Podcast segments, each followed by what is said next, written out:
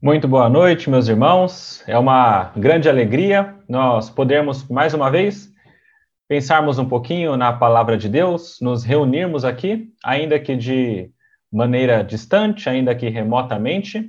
Nós estamos reunidos como um corpo de Cristo para pensarmos um pouco na palavra dele, na palavra de Deus e compreendermos o que ela tem para nos ensinar. Mas antes disso, eu gostaria de dar uma, uma saudação especial para todas aquelas mulheres que nós nos lembramos hoje, todas aquelas mães que celebram o seu dia hoje. É uma, uma grande alegria nós podemos nos lembrar do dia de vocês. Nós nos lembramos ah, dessas mulheres que são presente de Deus na nossa vida. Queremos rogar as mais ricas bênçãos sobre cada uma de vocês. Faremos uma oração a respeito disso depois, mas fica aqui as minhas saudações a todos e especialmente a essas mulheres que celebram o seu dia hoje. Meus irmãos, hoje eu gostaria de falar com vocês um pouquinho sobre a fé. Uh, e depois desse momento de falarmos sobre a fé, eu gostaria de ter um tempo também nessa devocional ah, em oração, pensando na situação que nós estamos passando, pensando na, na doença que nós estamos enfrentando, pensando no governo, no Brasil que nós estamos vivendo e tudo que tem acontecido que é digno de nós colocarmos diante de nosso Deus. Ah, mas antes de nós partirmos para essa oração, nós iremos pensar um pouquinho no que a palavra de Deus nos ensina e hoje a nossa meditação está no Evangelho de João, e lá no capítulo 4, nós iremos ler o texto e pensaremos um pouco no que esse texto significa para todos nós. João, no capítulo 4, versículos 43 até o versículo 54. João 4, 43 até o versículo 54. Diz assim a palavra de Deus. Passados dois dias, partiu dali para a Galileia, porque o mesmo Jesus testemunhou que um profeta não tem honras na sua própria terra. Assim, quando chegou a Galileia, os galileus o receberam, porque viram todas as coisas que ele fizera em Jerusalém por ocasião da festa a qual ele também tinha comparecido. Dirigiu-se de novo a Caná da Galileia, onde da água fizera vinho. Ora, havia um oficial do rei cujo filho estava doente em Cafarnaum. Tendo ouvido dizer que Jesus viera da Judéia para a Galileia, foi ter com ele e lhe rogou que descesse para curar seu filho, que estava à morte. Então Jesus lhe disse: se porventura não virdes sinais e prodígios, de modo nenhum crereis. Rogou-lhe o oficial: Senhor, desce, antes que meu filho morra. Vai, disse-lhe Jesus, teu filho vive. O homem creu na palavra de Jesus e partiu. Já ele descia quando os seus servos lhe vieram ao encontro, anunciando-lhe que o seu filho vivia. Então, indagou deles a que hora o seu filho se sentira melhor. Informaram ontem, a hora sétima, a febre o deixou. Com isto, reconheceu o pai ser aquela precisamente a hora em que Jesus lhe dissera: Teu filho vive. E creu ele e toda a sua casa. Foi este o segundo sinal que fez Jesus depois de vir da Judéia para a Galileia. Vamos orar, meus irmãos, pedir para que Deus nos ilumine, nos ajude, nos capacite a compreender a Sua palavra. Oremos. Senhor nosso Deus, nosso Pai, nós lemos a Sua palavra e nesse momento, Pai, nós queremos rogar ao Senhor que nos dê iluminação, compreensão para entendermos, Pai, o que ela nos diz e não somente entendermos, mas que também tenhamos força para praticá-la, Pai. Dá-nos essa graça. Sabemos, Pai, que só é possível não somente compreender a Sua palavra, mas também praticá-la se o Senhor agir em nosso coração. Pedimos que hajas, pedimos que o Senhor nos ajude, nos capacite nesse momento. Esteja com cada irmão e irmã que hoje assiste essa meditação, atuando nos seus corações e ajudando-os, Pai, assim como o Senhor também tem me ajudado a compreender este texto, Pai. Nos dê essa graça, pedimos, em nome de Jesus. Amém. Meus irmãos, esse texto aqui nos fala muito ah, sobre o que nós estamos passando hoje. Na verdade, eu nomeei essa meditação ah, com uma, uma, um adágio popular, com uma, uma frase que nós conhecemos muito, que é Eu só acredito vendo. E a minha pergunta hoje para você e para nós pensarmos um pouquinho é que tipo de fé que Deus espera de nós. Nós temos vivido um tempo bastante complicado no nosso evangelicalismo brasileiro, Uh, agora, com o coronavírus, parece que ficou um pouco mais evidente isso, mas a situação é a seguinte: nós temos muitas igrejas e também, então, muitos evangélicos, ou que, diz, que se dizem evangélicos cristãos, que são dessas igrejas, que têm um foco bastante é, enfático na, em milagres, em sinais, em, em coisas maravilhosas, em coisas sobrenaturais, uh, como se isso tudo fosse o mais importante da fé. E, na verdade, muitas igrejas, de fato, seguem esse pensamento. E eu falo que isso se tornou bastante evidente hoje, porque nós temos notado que muitas pessoas que são desse segmento, desse pensamento, que se baseia bastante em sinais, em milagres, em curas e tudo mais, têm sentido um certo tremor na sua fé, a fé parece que balança um pouco nessa situação que nós estamos passando do coronavírus, especialmente porque ah, muito do que se espera nessas igrejas é que Deus haja fortemente com, com uma mão poderosa para curar todos aqueles que, que estão ali ah, precisando dessa ajuda, dessa cura, e muitas vezes isso não acontece como é esperado. Ah, por exemplo, meus irmãos, eu vi recentemente, recentemente uma, uma, um vídeo na internet de um pregador, e, e esse pregador, na verdade, ele é bastante conhecido em outros meios, mas eu achei bastante interessante porque ele, ah, nas suas palavras, em uma live que ele fazia, mas ele ilustra bem esse ponto que eu estou falando. É, foi perguntado o seguinte para ele: Pastor, ah, você acha que Deus controla todas as coisas?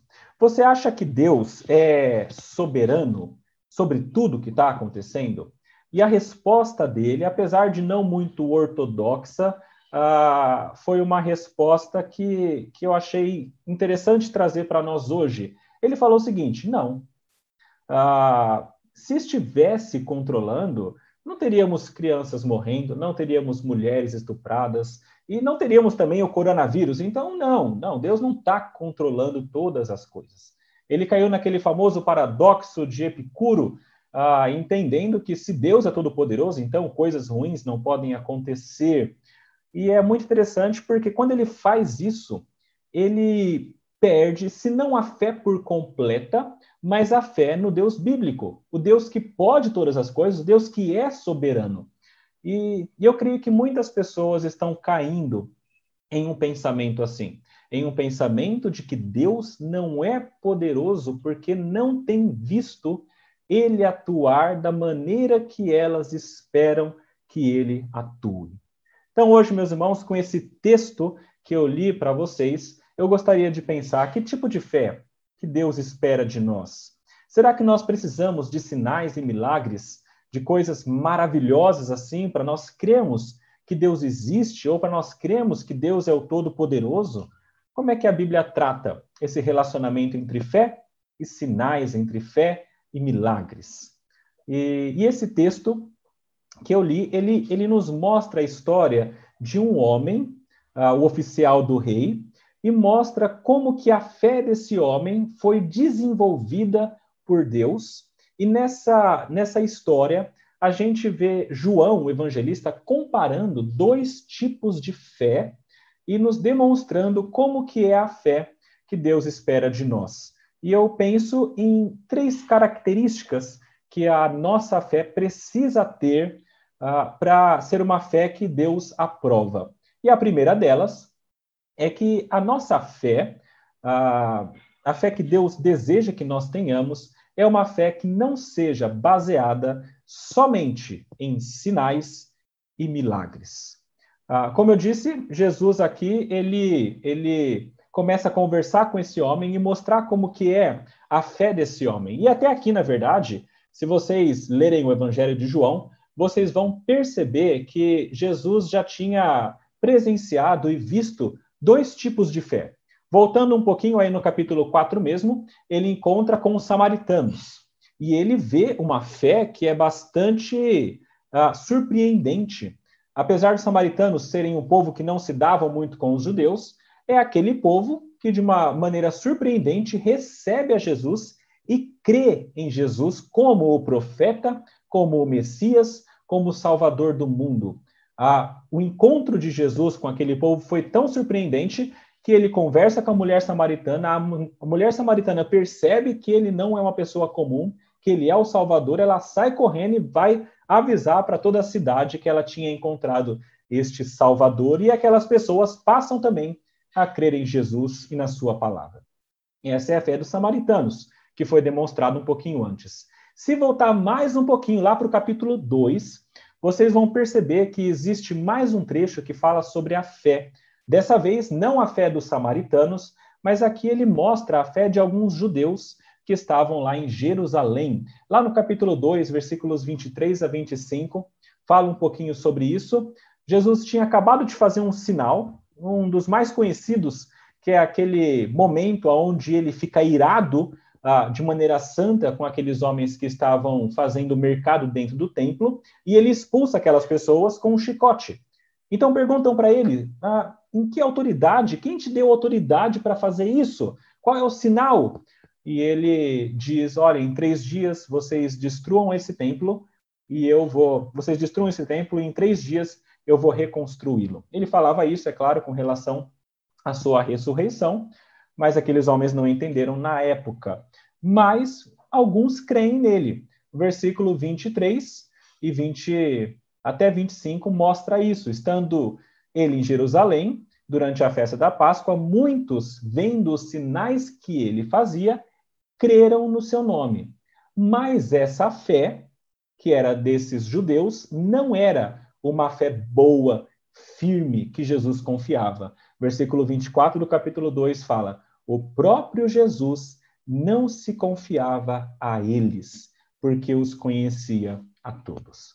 Meus irmãos, dois tipos de fé: dos samaritanos, que receberam a Cristo e creram no nome de Cristo e creram que ele era o Messias e Salvador, e aqueles judeus que viram um sinal espetacular e diz que creram em Cristo, mas Jesus mesmo não se confiou a eles.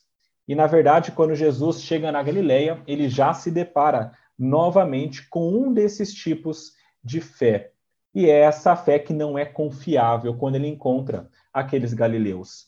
Uh, João, o evangelista, quando escreve isso, ele faz duas afirmações muito interessantes. No versículo 44, ele escreve o seguinte: o mesmo Jesus testemunhou que um profeta não tem honras na sua própria terra. Aqui ele fala que Jesus havia vivido e experimentado e sabia que um profeta não tinha honras na sua própria terra. Em outros evangelhos, isso se referia a Nazaré, que é a cidade onde Jesus havia vivido grande parte da sua vida. Ele fez sinais, fez milagres, uh, passou por Nazaré, mas quando ele passou ali, seus irmãos, as pessoas que o viram crescer, não creram nele. Era muito mais duro para aquelas pessoas que o conheciam crer que ele era o Messias. Então ele fala que um profeta na sua terra não tem honra. E ao mesmo tempo, ele fala no versículo 45 que aqueles homens da Galileia o receberam. Meus irmãos, quando Jesus fala que um profeta na sua terra não tem honra, aqui nesse texto não parece se referir necessariamente a Nazaré, mas possivelmente a Galileia como um todo. Se Nazaré era a cidade dele, a Galileia é como se fosse o estado. É, é uma região um pouco maior, mais macro. E essa região onde haviam os galileus era a região de Jesus. e nessa região ele tinha uma dificuldade um pouco maior de ser aceito do que, por exemplo, em Samaria, aonde ele chegou e foi rapidamente aceito como o Messias e como o Salvador do mundo. Então Jesus aqui começava a ver a fé dos galileus ah, como uma fé que seria difícil de alcançar. E aí, no versículo 45, ele escreve que quando chegou lá, os galileus o receberam. Parece um pouco contraditório a gente pensar que ele não tem honra na sua terra, porque a gente pensaria então que os galileus não receberiam, mas o versículo 45 explica a razão deles terem recebido. Fala que é porque viram todas as coisas que ele fizera em Jerusalém por ocasião da festa a qual eles também tinham comparecido. Qual que é a questão? Os galileus não o recebiam com facilidade, mas o receberam naquele momento porque eles tinham visto sinais e milagres em Jerusalém naquele momento. Alguns desses possivelmente estavam lá, era costume dos judeus de todas as, as regiões irem para Jerusalém nas festividades. Alguns galileus estavam lá com certeza e viram Jesus realizando os milagres, e por isso, somente por isso, estes homens o receberam. Essa fé que estes homens tinham possivelmente não era a fé que Jesus recomendava ou confiava. E isso fica claro um pouquinho para frente aí no texto, quando Jesus fala para o oficial do rei e para os galileus que estavam ali: se porventura não virdes sinais e prodígios, de modo nenhum crereis. Meus irmãos, o que eu queria destacar para vocês aqui nesse momento? Ah, uma fé verdadeira não pode ser simplesmente baseada em milagres e sinais. Essa fé seria muito fraca, seria perigosa, por motivos muito simples. Primeiro, que sinais não vêm apenas de Deus. A palavra diz, se você o, o Evangelho de Mateus, vão ter alguns textos que falam isso, ah, que o mal pode realizar milagres. Mateus 24, 23 a 24 nos alerta contra anticristos ah, falsos cristos que aparecerão, vão aparecer aqui e ali operando grandes sinais e prodígios para enganar, se possível, até mesmo os eleitos. Ou nós conhecemos Mateus 7, onde alguns homens se achegam a Jesus e dizem: Senhor, Senhor, eu não preguei no seu nome, eu não evangelizei, eu não fiz milagres, eu não fiz sinais. E Jesus diz: Eu nunca conheci vocês. Se afastem de mim, vocês que praticam a iniquidade. Sinais, meus irmãos, nem sempre vêm de Deus. Sinais e milagres. Por isso, não pode ser a base total da nossa fé. Outro motivo: sinais não geram uma fé verdadeira. João, no capítulo 12, versículos 37 a 40, mostra isso. No versículo 37 de João 12, João está falando sobre pessoas que viram sinais de Jesus, mas ainda assim não creram nele. Isso porque Deus não havia aberto o seu entendimento, o seu coração. Em terceiro lugar, porque sinais não são eternos. E isso talvez seja um dos motivos principais. Se a fé de alguém é baseada porque essa pessoa viu milagres de Jesus ou viu algum tipo de sinal miraculoso e é só baseado nisso, quando esse sinal passar, é claro que também passará a fé dessa pessoa. Meus irmãos, Primeiro lugar, e muito importante, uma fé verdadeira não pode ser baseada somente em sinais e milagres. Essa fé que é baseada só em sinais e milagres é muito fraca, é muito frágil e ela rapidamente se dissolve em meio a situações adversas. E os galileus tinham esse tipo de fé, a, a qual Jesus não se confiava. Mas o texto continua e nos mostra que a fé verdadeira não pode ser baseada em sinais e milagres apenas, e deve ser uma fé diferente da dos galileus, mas uma fé que levava à prática. Na verdade, isso aqui é extremamente importante nós entendermos. Uma fé verdadeira, meus irmãos, ela necessariamente leva a algum tipo de prática. E aqui a história do oficial é bastante útil para nós. Uh, o oficial tinha uma fé um pouco diferente do que a daqueles galileus. apesar de no início parecer bem parecida, quando nós olhamos para a história do que estava acontecendo ali, a gente começa a entender. Por exemplo, veja que a história conta que um oficial do rei, nós não sabemos qual era o nome dele, nós não sabemos qual era a função dele exatamente, mas nós sabemos que era um homem que servia o rei, possivelmente o rei Herodes, uh, e era alguém tão poderoso, influente, que tinha dinheiro, que tinha status, que tinha poder. E esse homem, oficial do rei, se achega a Jesus trazendo uma demanda. O seu filho estava doente. E o texto uh, não especifica qual tipo de doença que era, ele só fala sobre uma febre. É claro que naquele tempo era impossível saber qual era a doença, sabia-se apenas do sintoma maior, a febre. E uma febre, naquele tempo, uh, apesar de hoje nós acharmos que uma febre é possível nós controlarmos com medicamentos, naquele tempo podia ser fatal. Uh, porque podia ser algum tipo de infecção e, e aí uma dificuldade para conseguir matar bactérias e tudo mais. Isso naquele tempo não era possível. Então, alguém que estava com febre uh, tinha grandes chances de vir a óbito ainda mais o filho desse homem.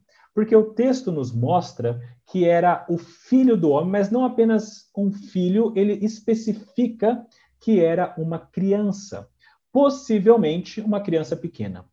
A palavrinha grega usada é uma palavrinha usada para crianças. E você imagina, então, uma criança com febre alta nesse tempo onde não havia remédios e medicamentos suficientes é, é interessante a gente começar a olhar isso e se colocar no lugar desse, desse homem, porque a gente começa a perceber o desespero dele. Uh, um comentarista chamado Andrew Lincoln, comentando esse texto, ele diz que na época uh, somente 49% das crianças chegavam até os 5 anos de idade. Então você imagina que esse pai estava totalmente desesperado para salvar o filho. Afinal de contas, a grande maioria de crianças, até a idade de 5 anos, falecia e não chegava a essa idade. Esse homem, meus irmãos, possivelmente estava desesperado, mesmo porque ele deve ter usado todo tipo de recurso para tentar salvar o seu filho. Ele deve ter utilizado o seu dinheiro, deve ter utilizado o seu status, o seu conhecimento humano, o seu, a sua influência tudo isso para tentar salvar o seu filho, até que ele percebe que ele não consegue.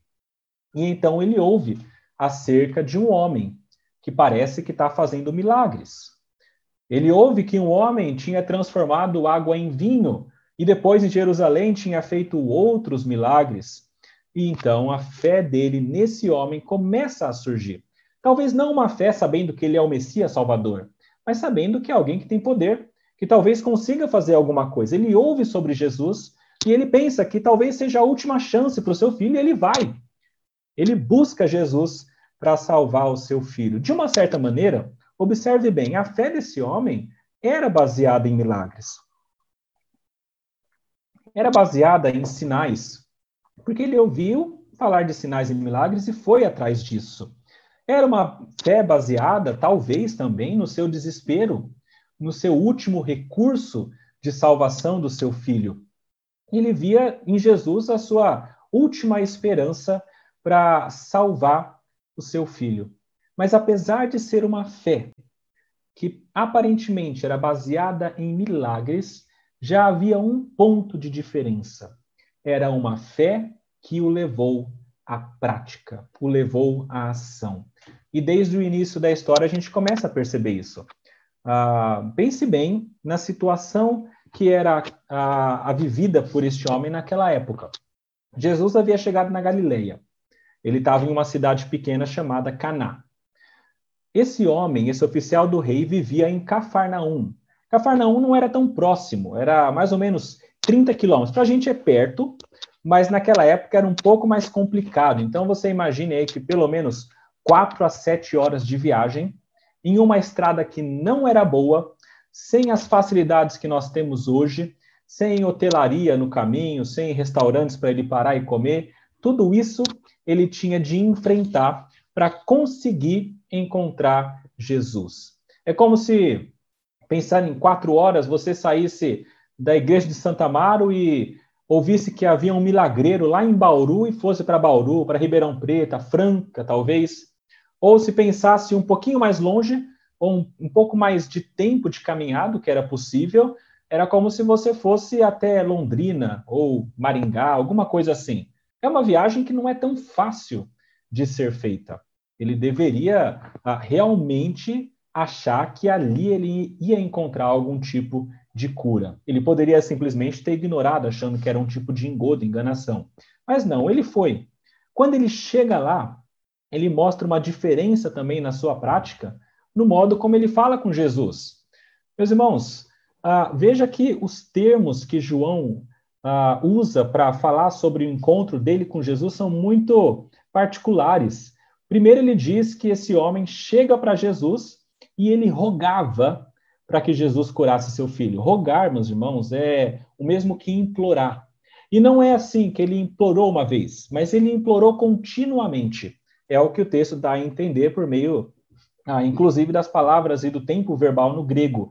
Ele implorava continuamente para que Jesus curasse seu filho. Ele se ah, colocava em uma situação abaixo de Cristo. Foi o que ele demonstrou também quando chamou Jesus de Senhor. Meus irmãos, ele era um oficial do rei.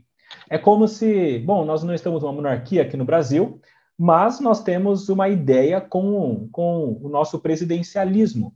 É como se um ministro do presidente, alguém muito próximo e bem poderoso, uh, ouvisse sobre essa pessoa que está curando em uma cidade pequena e ele se deslocasse até lá e implorasse, uh, chamando essa pessoa de Senhor, para que essa pessoa o curasse. Meus irmãos, esse homem estava agindo de uma forma diferente, porque ele estava começando a ter essa fé em Jesus.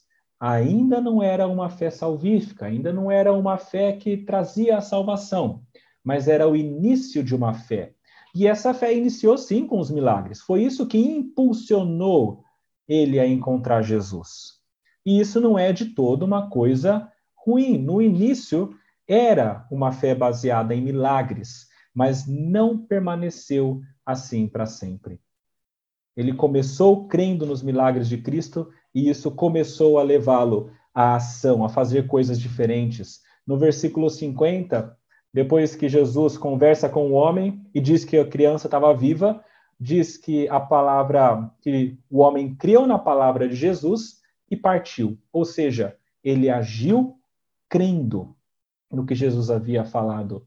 Isso parece bastante com o que aconteceu com a mulher samaritana. Jesus conversa com a mulher samaritana, ela fica convencida de que ele é o Cristo, então a palavra diz que ela larga o seu cântaro e vai para a cidade contar para todo mundo que ela tinha encontrado o Salvador. Ela agiu com base na sua fé. Meus irmãos, a prática é a evidência de uma fé verdadeira. Uma fé teórica não é fé. A fé verdadeira é prática. Não adianta alguém dizer que crê, mas a sua prática ser como de alguém que não crê. Tiago 2, versículo 17 fala que a fé, se não tiver obras, por si só está morta. E é verdade, é uma fé inútil e é uma fé que não é verdadeira. E aqui a gente já começa a perceber algumas coisas bem interessantes no modo como Deus constrói a nossa fé. Deus usa muitas coisas para construir a nossa fé. No caso desse homem, ele utilizou o seu filho que estava doente, ele utilizou o desespero daquele homem, ele utilizou o desejo daquele homem ver aquela criança de novo, uma febre altíssima, a falta de condição para cuidar daquela criança. E isso foi o que impulsionou esse homem para Jesus. E a mesma coisa pode acontecer com muitos de nós. Na verdade, muitos de nós se achegam até Deus, se achegam até Jesus por situações como essas. Situações em que percebem que não tem mais para onde correr. Situações em que percebem que precisam de algo maior, que precisam de uma ajuda divina. E por isso procuram e buscam alguém ou, ou algo mais poderoso do que eles. Pessoas que buscam, às vezes, e até às vezes com ah, não com os melhores desejos e intenções. Pessoas que buscam alguma ascensão financeira, cura física, ah, passarem uma prova, construir família, e com tudo isso buscam uma ajuda divina. E Deus usa essas coisas para que essas pessoas se acheguem até Ele. É por isso que na igreja não é incomum nós ouvimos histórias como eu era um bêbado, um drogado e não tinha condição, e aí procurei e Deus me livrou disso tudo, e eu encontrei Jesus. Ou eu estava numa situação financeira muito ruim e estava passando necessidade, e aí eu comecei a buscar a Deus para ter uma vida diferente, encontrei Jesus. Ou estava numa situação terrível de doença, estava acamado, ou a minha família tinha uma pessoa doente, então eu busquei a Jesus e encontrei muitas pessoas que buscam a Deus buscam no início, por conta de uma situação assim, na busca de um milagre, na busca de uma situação que seja uh, extraordinária ou sobrenatural. E isso por si só não é o problema. O problema é o problema maior em tudo isso é quando os milagres e os sinais não são apenas a porta de entrada mas quando a pessoa permanece nesse sistema para sempre.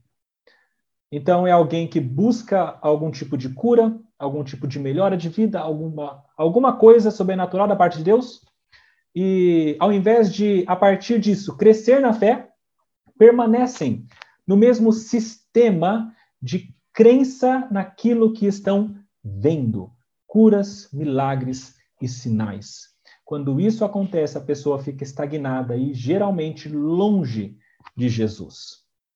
Mas não é errado nós nos aproximarmos no início procurando essas coisas. É o modo que Deus muitas vezes trabalha, não sempre, mas muitas vezes. Estou falando isso para que, se esse for o seu caso, se você começou a buscar a Deus por um motivo desses, querendo ver coisas extraordinárias, uh, não se desespere muito ainda é hora, ainda é tempo da sua fé crescer mais, evoluir, se desenvolver e passar para ser um pouquinho maior, mais firme, mais sólida do que ela é hoje. E Deus pode fazer isso e Deus pode trabalhar na sua vida. Deus frequentemente faz isso. Deus frequentemente trabalha em nós como trabalhou nesse nesse oficial do rei ah, destruindo muitas vezes e tirando aquelas coisas que nós confiamos mais. Eu acho interessante porque o texto deixa muito claro que era um homem de posses, de poder. E esse homem não podia mais confiar no seu dinheiro porque não era capaz de comprar uma cura. Não podia confiar na sua influência porque ele não conseguiria convencer ninguém a ajudar seu filho porque ninguém podia. Ele não podia confiar na influência política, no conhecimento humano, em misticismos em nada disso. Deus destruiu tudo com uma única doença. Isso parece familiar? Eu vejo, meus irmãos, que Deus tem feito isso no nosso tempo também. Deus tem destruído tudo aquilo em que nós colocamos a nossa fé, que não é Ele. Tudo aquilo que é fraco, que não é sólido, que não é eterno ele destruiu a nossa crença no homem, na medicina, na ciência, no conhecimento humano, na nossa saúde, na nossa força. Ele destruiu tudo isso por meio dessa doença que ele permitiu existir. E ele fez tudo isso para trazer pessoas à fé verdadeira. Não a uma fé que é baseada simplesmente em milagres. Com tudo isso, o que a gente pode o que a gente pode fazer quando Deus, na sua maneira, destrói algumas coisas ah, que nós colocamos a fé, nós temos de decidir o que é que nós queremos. Se nós queremos continuar depositando a nossa fé é, nessas forças que já foram destronadas, homem, medicina, ciência e por aí vai, ou se nós colocaremos a nossa fé em Deus, que é o Criador de tudo isso, que é aquele que de fato pode curar, que é aquele que de fato é poderoso para tudo isso. que mais falta Deus tirar, destruir da nossa idolatria, para que a gente entenda que somente Ele é eterno e firme, suficiente para ser objeto da nossa fé. Meus irmãos, Deus fez isso com aquele homem e Jesus estava desenvolvendo a fé daquele homem. Ele já começava a perceber que a fé não podia ser baseada somente em milagres. Jesus ah, demonstra isso por meio das suas palavras que esse homem deveria agir, e João relata isso, que ele agiu em cima da sua fé. E tem um terceiro detalhe, uma terceira característica da fé que esse texto ainda nos mostra. Não só mostra que não pode se basear apenas em milagres, que deve ser ativa, mas também que essa fé deve, então, se basear na pessoa e na palavra de Jesus. Meus irmãos, preste atenção no final dessa história novamente. Eu vou ler do versículo 47 até o 54. A palavra diz assim: Tendo ouvido dizer que Jesus viera da Judeia para a Galileia, foi ter com ele e lhe rogou que descesse para curar o seu filho, que estava à morte. Então Jesus lhe disse: Se porventura não virdes sinais e prodígios, de modo nenhum crereis. Rogou-lhe o oficial: Senhor, desce, antes que meu filho morra. Vai, disse-lhe Jesus: Teu filho vive. O homem creu na palavra de Jesus e partiu. Meus irmãos, nesse trecho, até aqui, não até o 54, mas até aqui, nós vemos Jesus provando a fé desse oficial. Eu achei muito interessante a, a, as palavras de Jesus. Pense na situação: um homem vem até Cristo e pede ajuda para salvar o seu filho. E a resposta de Jesus é a seguinte: Se vocês não virem sinais e prodígios, de modo nenhum crereis. E ele fala isso não é só para o oficial, ele se dirige ao oficial, mas ele fala isso para todos que estavam ali, para os galileus e talvez até para uma comitiva que tenha vindo junto com esse oficial. E quando a gente olha para essas palavras, parecem um pouco duras. Parece que Jesus está sendo ah, demasiadamente duro, sem necessidade com esse homem. No entanto, quando nós olhamos para o texto como um todo, me parece que a intenção de Cristo aqui é trabalhar na fé desse homem, é, é, é fazer com que essa fé seja provada e aprovada. Mais ou menos como em Tiago, no capítulo 1, versículos 2 a 4, aonde diz que a aprovação vem e nós temos de passar com fé, e se passando com fé, nós seremos pessoas melhores, íntegras e nada deficiente. Me parece que a ideia de Cristo é trabalhar e provar a fé que esse homem estava tendo. Aparentemente é uma fé de descrença, semelhante a é uma palavra de descrença, semelhante àquela que Jesus tinha falado lá no capítulo 2, no versículo 24, de que ele não se confiava a estes homens. Jesus estava dizendo: Eu não confio na fé de vocês. Eu não confio na fé desse oficial. E a resposta do oficial começa a demonstrar aquilo que é esperado de alguém que crê. Ele parece que responde sem responder. Ele não fala sobre o que Jesus disse, mas ele diz simplesmente no versículo 49: Senhor, desce antes que meu filho morra. Mais ou menos assim. O Senhor não crê que eu creio, mas eu creio. E eu continuo crendo. Salva meu filho. Ele precisa da sua ajuda. E é nesse momento, depois que Jesus dá essa palavra dura, o homem responde dessa maneira. Talvez nós esperássemos que Jesus nem fizesse nada, porque falou que ele não ia crer de qualquer maneira, mas de uma maneira bastante interessante ele realiza aquela cura, apesar do que ele havia dito. Só que parece muito com o que aconteceu lá no capítulo 2, no primeiro milagre que foi feito em Caná da Galileia. Uh, apenas dois milagres, dois sinais foram feitos lá, João nos diz. O primeiro foi a transformação da água em vinho, e o segundo foi esse, a cura do oficial do rei. E olha que interessante como que esses textos são parecidos e paralelos. Lá nos versículos 3 a 5 do capítulo 2, do primeiro milagre, quando Deus, quando Jesus transforma água em vinho, ele tem um diálogo parecido com Maria. Tinha acabado o vinho, era a situação que precisava de ajuda. E a Maria diz para Jesus: Eles não têm mais vinho. E a resposta de Jesus, que parece dura: Mulher, que tenho eu contigo? Ainda não é chegada a minha hora. E a resposta de Maria, crendo e levando a ação, falou para os serventes: faz tudo o que ele disser. E então Jesus realiza um milagre. Parece que é a mesma ideia aqui no segundo milagre. O homem chega numa situação difícil. Senhor, cura o meu filho.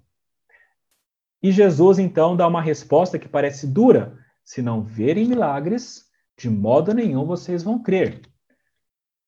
E aí a resposta do homem, já levando a uma certa ação, Senhor, desce antes que meu filho morra. E então Jesus realiza o milagre.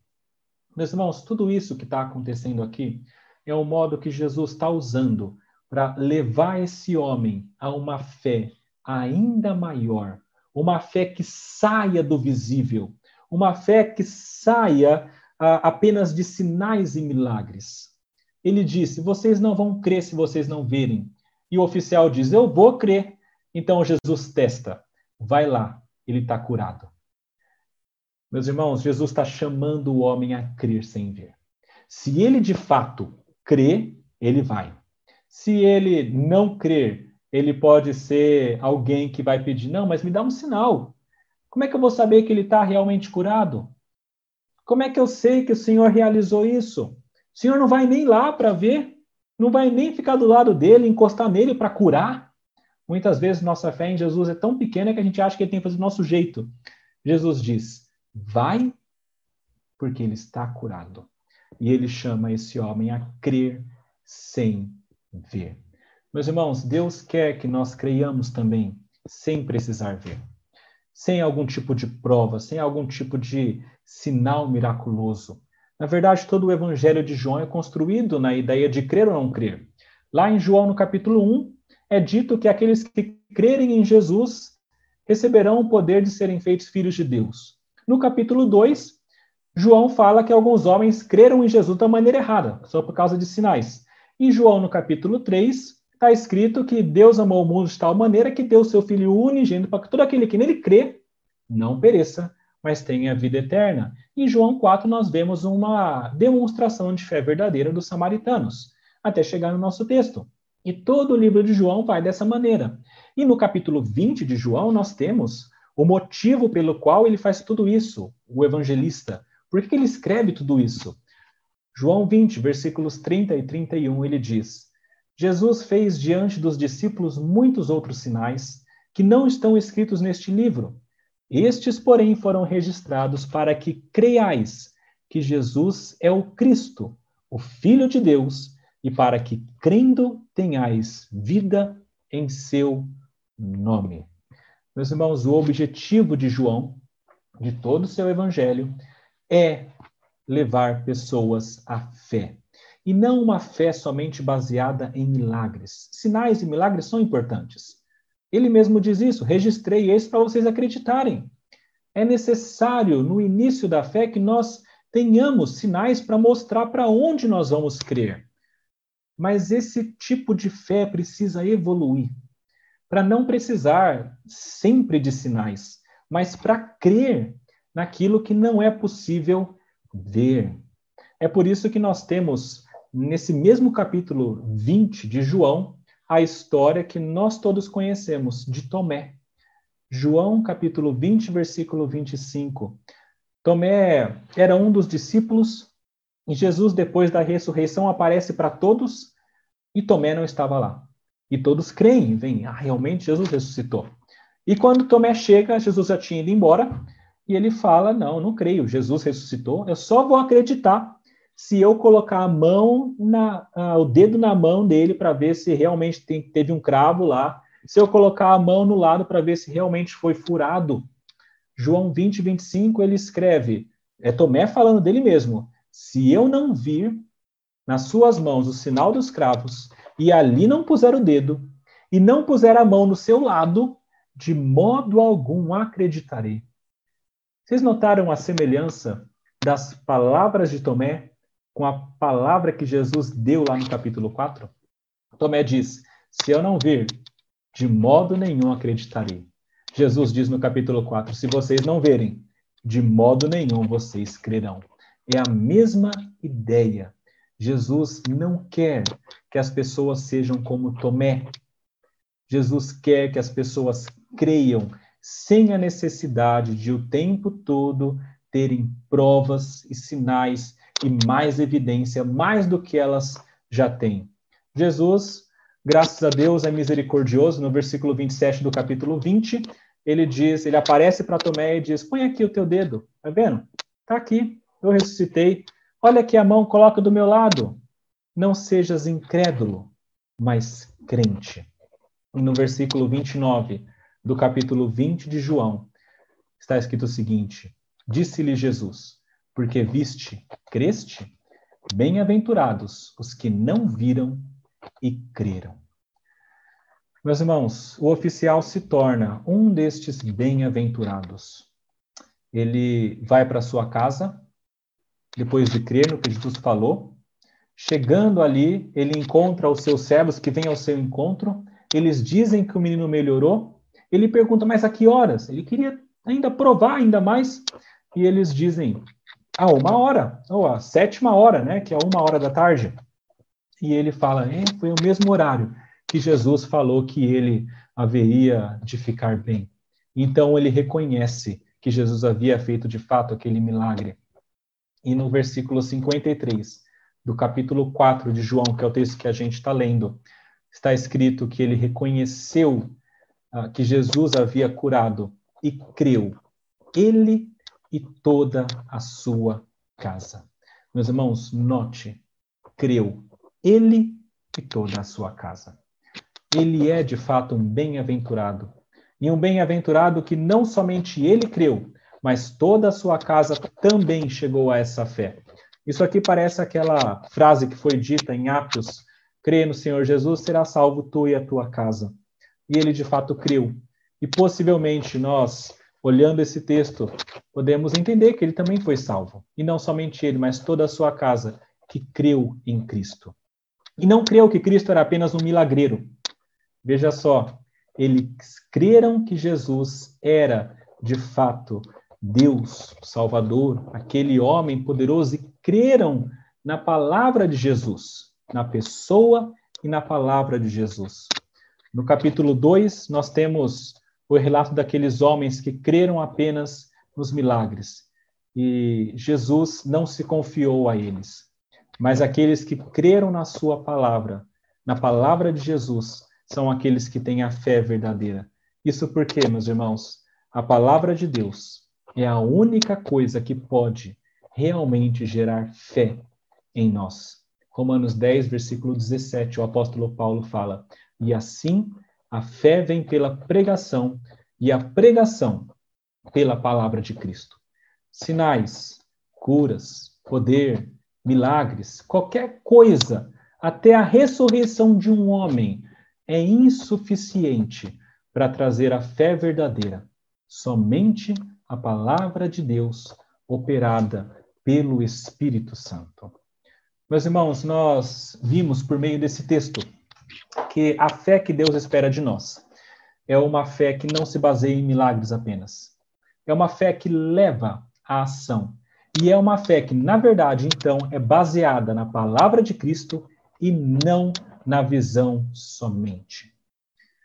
Nesse tempo de pandemia, você está sendo chamado por Deus a crer na palavra dele, na palavra de Deus, na palavra de Jesus. Assim como aquele homem creu na palavra de Jesus, você é chamado a crer nisso também. A não crer simplesmente naquilo que você está vendo, mas naquilo que é invisível.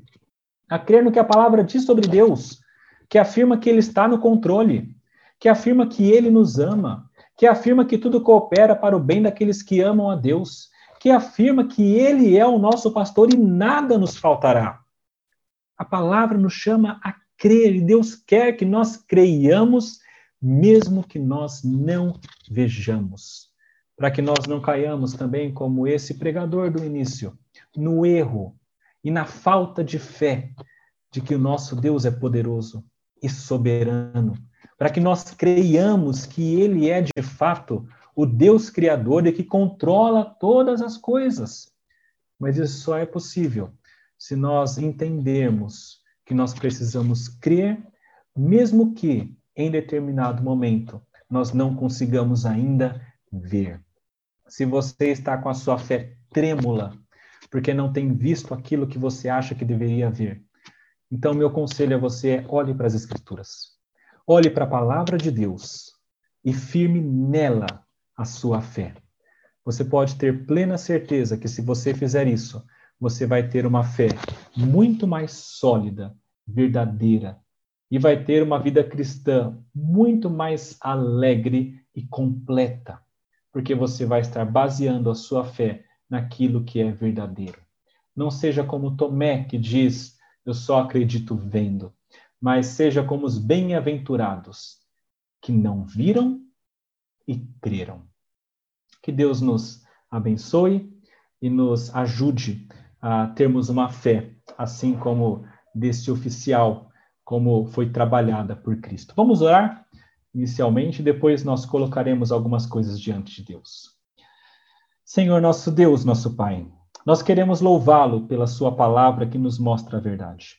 Queremos louvá-lo, Pai, porque a Sua palavra nos mostra que nós precisamos ter uma fé no Senhor. Uma fé que não é baseada somente em sinais e milagres, que são pouco diante de quem tu és e do teu poder verdadeiro, Pai. Queremos rogar ao Senhor que o Senhor nos ajude a termos uma fé em ti e na tua palavra. Dá-nos, Pai, a condição de crer, mesmo quando nosso coração não quer. Aumenta a nossa fé e ajuda-nos, Pai, a colocarmos ela nas coisas corretas. Pedimos, Pai, que o Senhor nos ajude, nos capacite, nos abençoe ser, Pai, com cada um que esteve meditando na Sua palavra nesse momento, ajudando-os e fortalecendo-os nesse momento de crise, a olhar para a Sua palavra e crer em quem Tu és, e assim ter uma vida tranquila, alegre e descansada, sabendo que o Senhor está no controle e dominando sobre todas as coisas. Essas coisas nós queremos pedir e agradecer em nome de Jesus. Amém. Meus irmãos, como eu falei, para o final ficou um momento de oração pelas coisas que têm acontecido nos nossos dias. E eu queria colocar diante de Deus nesse momento algumas situações, especialmente, é claro, me lembrando do coronavírus, lembrando também da situação que o Brasil está passando com relação a, ao seu governo, às a, as tramas políticas todas, pedindo para que Deus abençoe o Brasil como nação e também colocar diante dele, é claro, as mães todas. Nós iremos orar, pedir para que Deus esteja cuidando de nós e fortalecendo a nossa fé. Oremos mais uma vez agora por essas coisas. Senhor nosso Deus, nosso Pai, nós queremos, Pai, ter uma fé dessa, bem fortalecida, uma fé que crê na Sua palavra. E a Sua palavra diz que Tu controlas todas as coisas, Pai. Pedimos, Senhor, a Sua graça sobre todas as situações que eu mencionei, Pai. Queremos colocar diante de Ti a situação do Brasil como um todo, o que nós temos passado e enfrentado como nação, o que nós temos visto acontecendo ah, em, em diversos campos da sociedade Pedimos, Pai, a sua bênção sobre o Brasil. Dá-nos a graça, Pai, de sabermos que o Senhor está controlando cada coisa. Pedimos, Pai, que o Senhor dê sabedoria e, se for da sua vontade, que o Senhor converta os corações daqueles que estão no governo, que o Senhor dê sabedoria e boa vontade para fazer o que o Senhor deseja para todos aqueles que estão em alguma posição de autoridade. E ajuda-nos, Pai, como pessoas que estão debaixo dessa autoridade, a vivermos a vida da melhor maneira possível, a vivermos de uma maneira que glorifica e agrada o teu nome, fazendo a nossa parte, Pai, principalmente como cristãos. numa fé que não é apenas teórica, mas que age. Nos ajude, Pai, a sermos cristãos verdadeiros, não apenas pensando na instituição da igreja, mas pensando em cada um de nós individualmente, fazendo aquilo que agrada ao Senhor e com isso amando a Ti e amando ao próximo, Pai. Colocamos diante do Senhor também esse tempo de pandemia. Sabemos, Pai, novamente, e reafirmamos isso, que o Senhor está no controle de todas as coisas, que o Senhor continua sendo bom e misericordioso. Pedimos, Pai, que pela sua graça o Senhor haja na vida dessas pessoas que estão adoentadas, que estão acamadas, ou que estão com entes queridos nessa situação, ou que já perderam entes queridos, Pai. Sabemos como é difícil a perda de alguém. Pedimos, Pai, a sua graça sobre eles. Dá para eles, Pai, aquela paz que só o Senhor pode dar, que excede todo o entendimento. E pedimos, Pai, que toda essa situação não seja usada pelo mal para afastar pessoas de Ti, mas que o Senhor utilize cada um desses momentos, dessas provações, para que pessoas se aproximem do Senhor e para que a fé dessas pessoas seja fortalecida, Pai. Queremos colocar diante do Senhor essas coisas.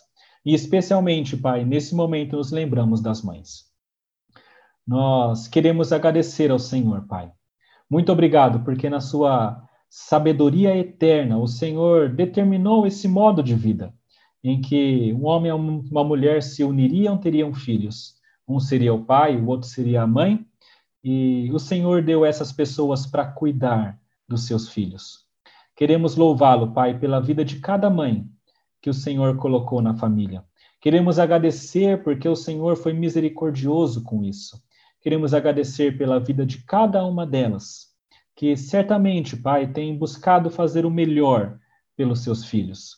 Pedimos, Pai, uma bênção especial sobre elas.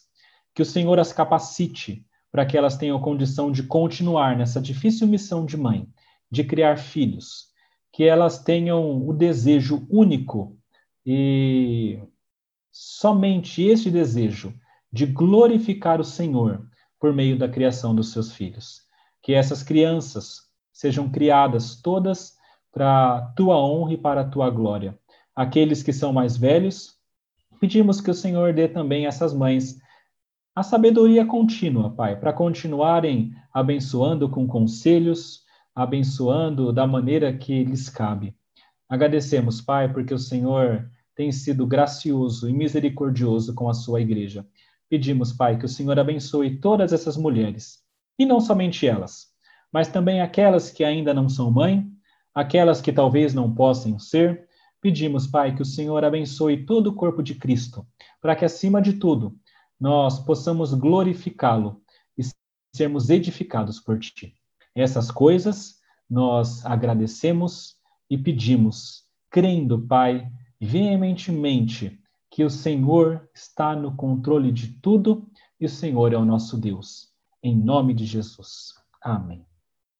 Meus irmãos, muito obrigado pela presença de cada um.